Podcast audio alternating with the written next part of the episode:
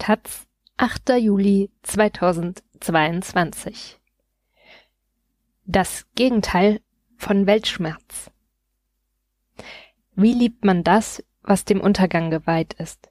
Und wie verliert man als Mensch nicht die Hoffnung auf einem Planeten, der voller Enttäuschungen ist? Unser Autor macht sich Gedanken über die bedingungslose Liebe zu allem.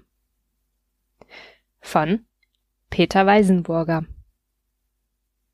Vier Freunde steigen bei Nacht auf einen Hügel und schauen den Mond an, von dem sie wissen, dass auf ihm böse Menschen leben.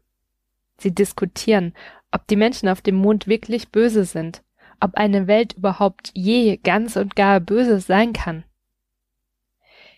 In jeder Gesellschaft, egal wie sie ist, muss es ein paar Anständige geben. So geht die Geschichte in Ursula Le Guins Science-Fiction-Klassiker The Dispossessed, auf Deutsch lautet der Titel wahlweise Planet der Habenichtse oder Freie Geister. Le Guins Protagonist lebt auf dem Planet der Anarchie, wo man keine Regierungen kennt und kein Eigentum. Für ihn und seine Freunde sind die Menschen auf dem Mond die Kriege führen und Geld benutzen, fremd und gefährlich.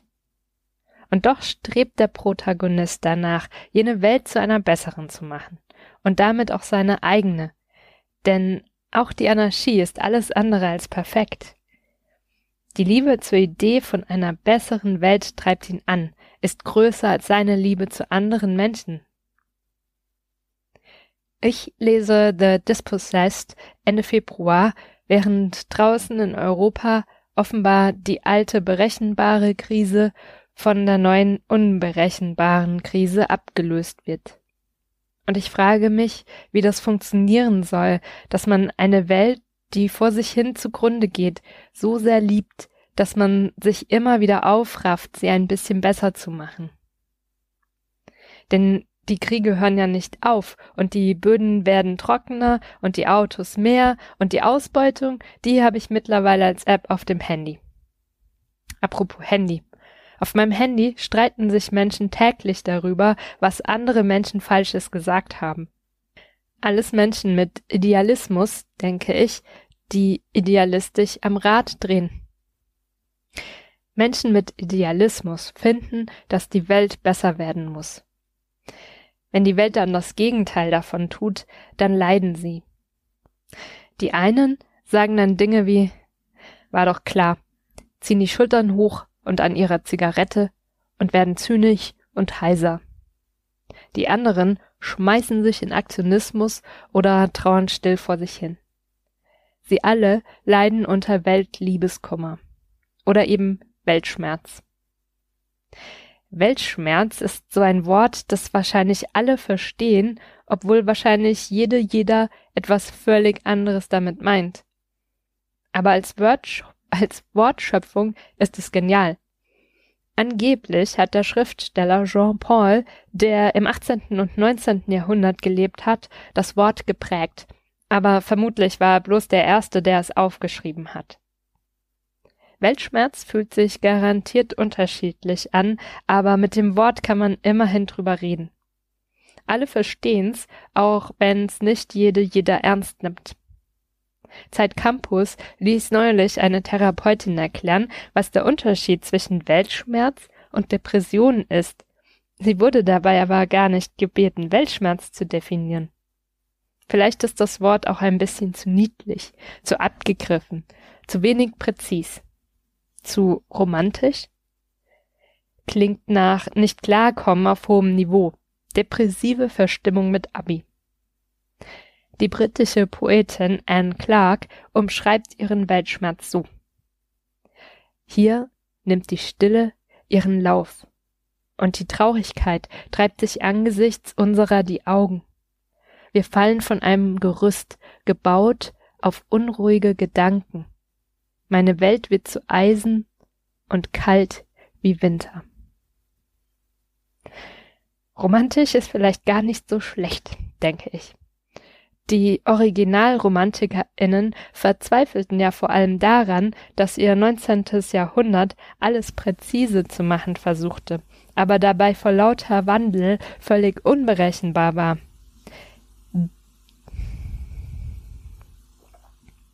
Demokratie hier, feudaler Backlash dort, Revolution, gescheiterte Revolution, industrielle Revolution.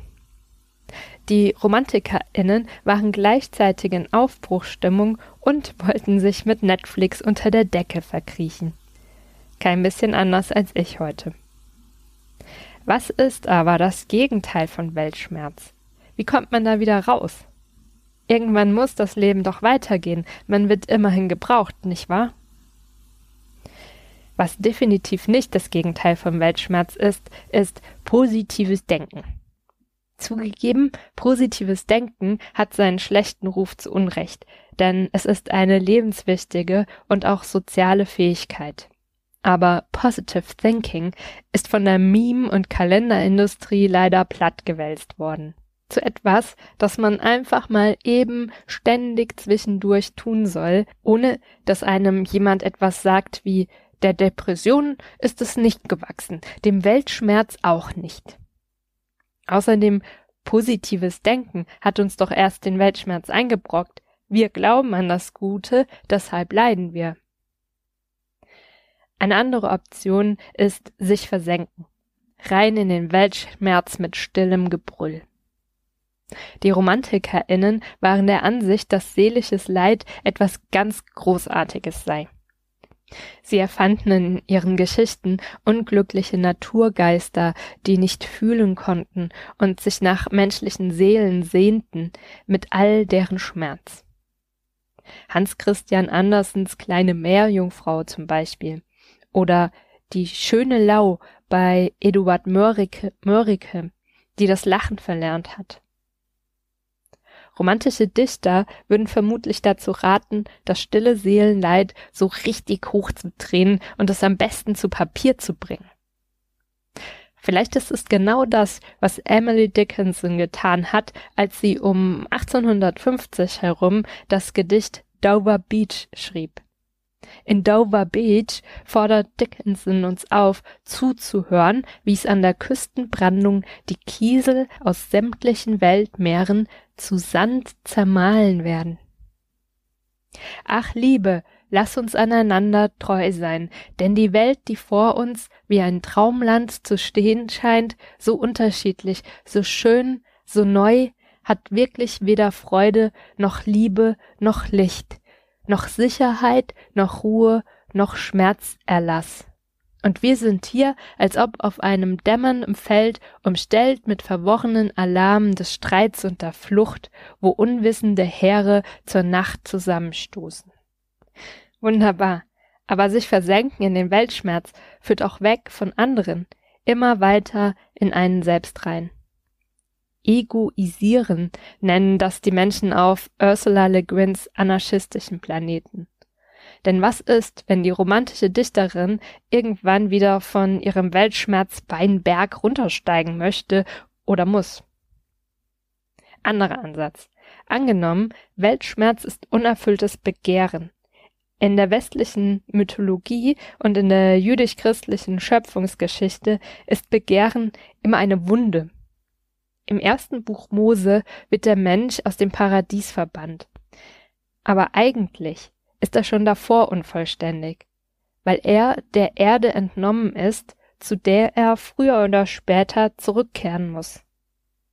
Ball Hooks sieht Menschen als verwundet, weil Gesellschaft oder Eltern uns früh verbaten, unser wahres Begehren zu offenbaren. Vielleicht ist Weltschmerz einfach Grundsubstanz von Menschen, Heilungsschmerzen vom ständigen Wiederaufreißen der Wunden. Nicht gerade appetitlich. Und jetzt? Strategien gibt so viele wie Weltschmerze. Manche Freundinnen machen sich einen romantischen Popsong an, andere jammen den Schmerz zu einer Rockballade nach draußen. Wieder andere schwören auf Gelassenheitsmantras. Für Bell Hooks ist das Lieben politische Praxis. Meine persönliche Strategie ist Hoffnung. Emily Dickinson nennt die Hoffnung das Federding in der Seele, das ohne Worte singt und niemals müde wird. Fast 150 Jahre später, im Jahr 2003, schreibt die Queer-Theoretikerin Eve Kosowski-Sedgwick mit Blick auf die AIDS-Katastrophe. Hoffnung ist ein Erlebnis, das oft brüchig oder traumatisch sein kann. Sedgwick ermutigt dazu, die Scherben aufzuheben und zu etwas ganz Neuem zusammenzubauen. Hoffen kann man allerdings im Gegensatz zu Weltschmerzen nicht allein. Hoffnung funktioniert so. Irgendjemand ist immer gerade mal kurz ein wenig hoffnungsvoll und trägt die Gruppe ein Stückchen auf seinem Seelenfederding mit, bevor jemand anderes übernimmt. Man muss sich nur zusammentun mit den anderen Weltverliebten, den zynisch Zigarette rauchenden, den aufgeregt aktiven, den leise leidenden und sich gegenseitig tragen. Denn egal, wie man mit Weltschmerz umgeht, gemeinsam hat man den Glauben an bessere Tage. Und das heißt, dass man die Chance hat, in der Krise seinen Platz, seine Aufgabe zu finden. So machen es die AnarchistInnen in Ursula Le Guins Utopie. Ständig scheiternd lassen sie sich immer weiter von der Hoffnung leiten, dass sich irgendwann das Bessere durchsetzt. Sie lieben ihre Welt bedingungslos, auch wenn sie sie immer wieder enttäuscht. Romantisch, oder?